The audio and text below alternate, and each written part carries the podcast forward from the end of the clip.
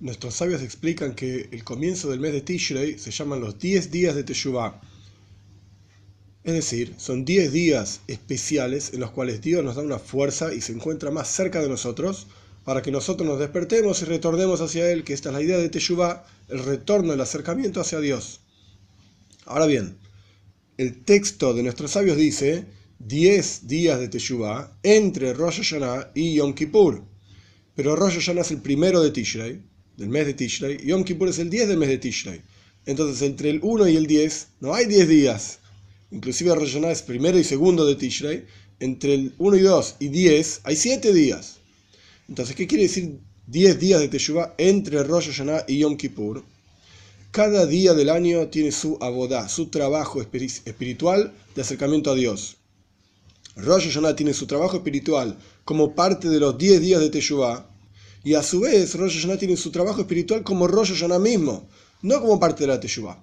Es decir, a pesar de que todos los días del año es importante acercarse más, un pasito más a Dios, hay un trabajo específico de Rosh Hashanah que no está relacionado con la Teshuvah, con el retorno hacia Dios.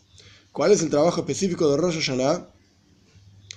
La idea es, el Talmud dice que Dios nos pide a nosotros que lo declaremos como rey. El tema central de Rosh Hashanah es que Dios es el rey. ¿Qué significa que Dios es el rey? Significa que lo aceptamos a Él, cada uno de nosotros, en el día de Rosh Hashanah, a través de tocar el shofar, lo aceptamos a Dios como quien manda en nuestras vidas. Él determina todo lo que tiene que ocurrir en nuestras vidas.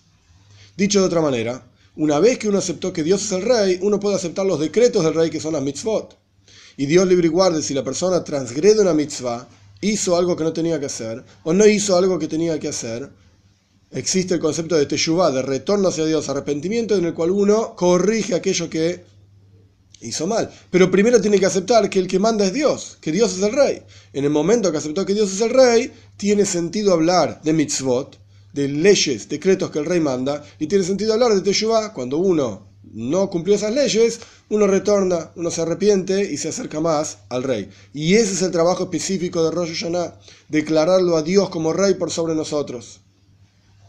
Que este año, que es un año de la reunión, año de Hakel, sea un año de éxito para todos, un año de bendiciones en Haye, Bono y en salud, en hijos y en sustento, y todos revige con amplitud para todos los Yehudim y que sea definitivamente el año de reunión, en el cual todos nos reunamos junto con Mashiach en Eretz Israel, en Jerusalén, en el Beis Hamikdash, rápido en nuestros días.